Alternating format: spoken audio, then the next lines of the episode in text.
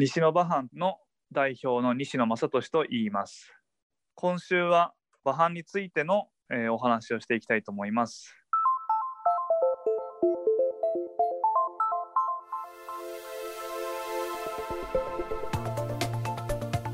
未来授業。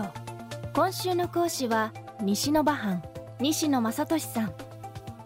馬藩による林業で西野正俊さんが起業した北海道厚真町。この町は土地のおよそ7割が森林に覆われており町ぐるみで森の資源を生かす取り組みをしています。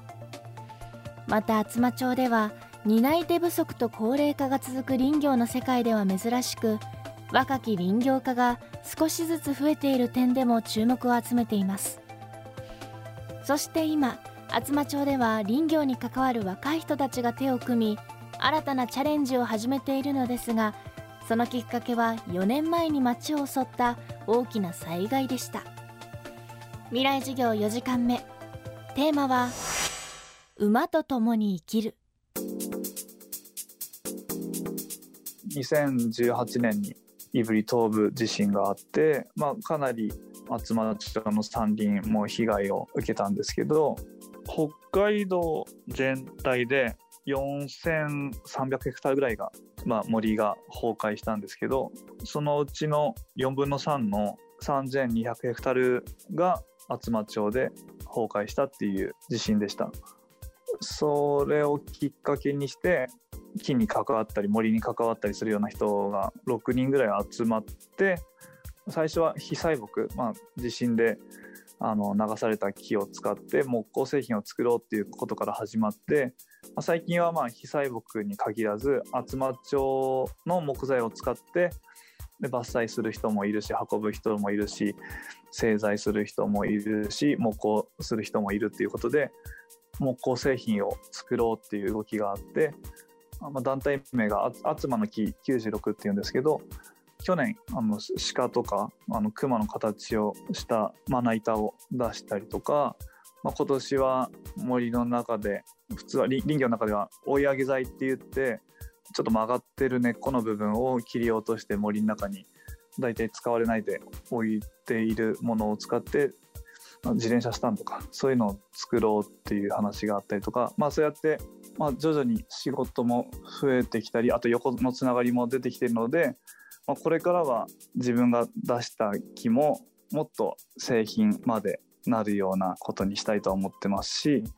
うん、本当に横のつながり林業に関わる横のつながりがもっと濃くなって地元の木を地元で使うようなことにつながっていけばいいなと思ってます。であとそれ以外の馬が活躍する仕事はキャンプをしたんですけどちょっとまあ荒れてるような森って結構あって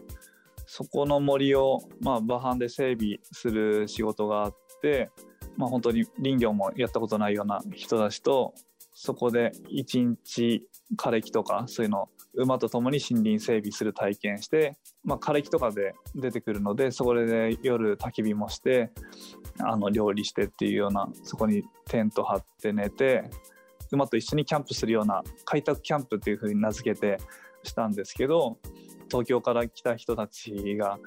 それぜひやってみたいっていう風に話してて今年ちょっとやってみようと思ってるので寝る場所テント張るんでもしっかりきれいにしないと痛いんで一晩そうやって作業するだけですごく森がきれいになるんですよね。でちゃんと残す木は残して木を選んで整備するんで森もいい状態になることを目指してやったら面白いんじゃないかなと思ってます。まあ、そういう馬と働くことと、まあ、森で作業することと森で過ごすっていうのをキャンプにしてできたらいいなと思ってます。林業にさまざまな可能性を感じている西野さんこの仕事の魅力はローカルビジネスとしての可能性ではなく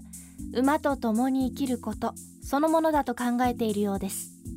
自分が、まあ、林業会社にいた時は、まあ、たまに重機に乗ることもあったんですけど馬とやってると常にコンタクト、まあ、コミュニケーションをとっていて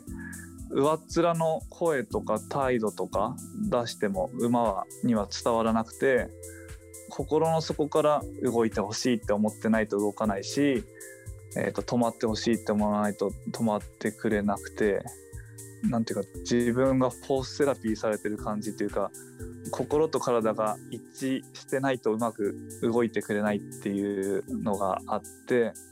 なので例えば自分一人で山歩いてる時より馬と一緒にあの山を登ってる時の方が、まあ、疲れないんですよね。それはやっぱり馬と、まあ、一緒に仕事してるっていう気持ちがあるからなんだなと思ってて、まあ、すごい体は疲れてんだけど精神的にはなんか、まあ、一緒に仕事を終わらせた達成感とかそういうのがあるのでそれはすごい価値だなと思うしたまにトラクターでも仕事するんですけど馬と仕事しない日が続くと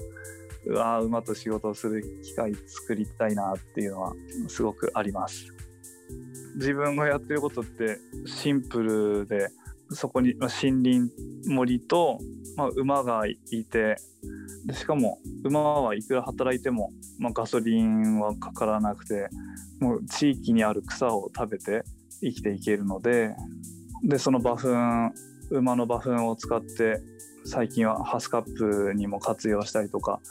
しているので本当にどこの地域に行っても通用することかなと思うので